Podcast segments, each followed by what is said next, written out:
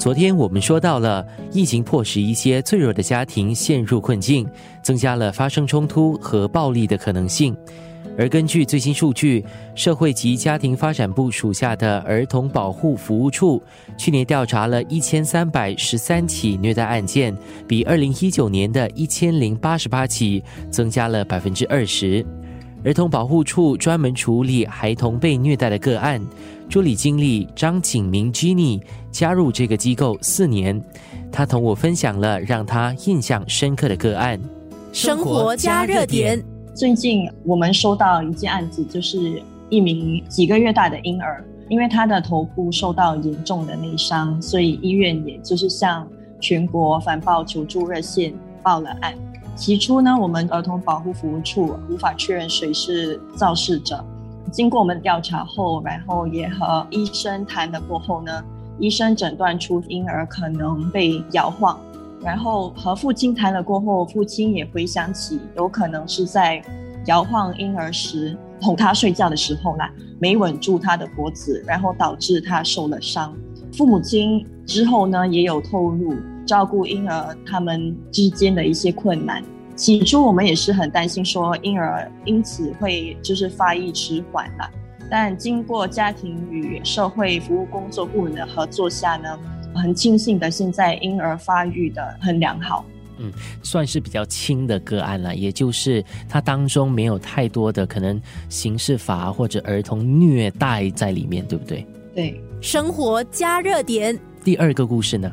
也是蛮最近的啦，就是在一个多月前呢，有一名十三岁的女生，她拨打了我们的全国防暴求助热线。就是在电话中，她有表明母亲之前对她使用的体罚，而这体罚也是从很小开始，母亲就对她使用的体罚啦。这位女生她想了解，如果母亲又再次的伤害她，他能采取怎样的行动？或他能去哪里得到援助？所以这名女生她之后也向我们透露，母亲是会用衣架来鞭打她，也会猛击她的头。据女生的报告，母亲平时是因为女生的学习、她的测验的一些成绩啦而感到愤怒。所以因为女生和学校当时无法说明家中是否有人能确保她的安全。所以我们就展开了调查，来确保女生的安全。在调查中，儿童保护服务处也立下了我们啊所谓的安全计划，让这名女生能继续安全的留在家中。所以这个个案的后续就是好像是完结了啦，因为你们也没有发现太大的问题，关于这个家庭是吗？呃，是的，就是一开始的时候呢，嗯，女生所诉说的一些在家中发生的事情，听起来是蛮严重的啦。因为母亲不但是一天、一个星期可能会两到三次的去猛击女生的头，所以我们也担心说家中呢是否有其他的人能确保她的安全。但在调查后也发现，其实有其他的亲戚能够来参与我们的安全计划。然后他们也会去这女生的家来去查看女生是否安全。嗯，然后有没有跟这个母亲交谈呢？母亲这方面的说法又是什么？我们和母亲交谈的时候呢，她是一直的否认有对女生做出任何的伤害的，所以母亲也是有一直的说，即使她有去教导孩子。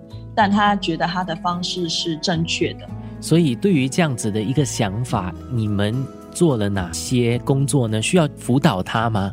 是的，所以呃，我们调查后呢，就是会去评估，然后也会看一下哪一个机构、哪一个家庭服务中心能够去协助这名母亲，来像你所说的，就是辅导他，然后教导他怎么样去育儿。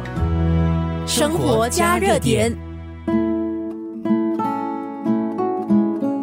吉你刚才说的其中一个个案是十三岁的女生拨打全国防暴求助热线，这也说明了儿童和青少年对于虐待有所意识，也懂得如何求助。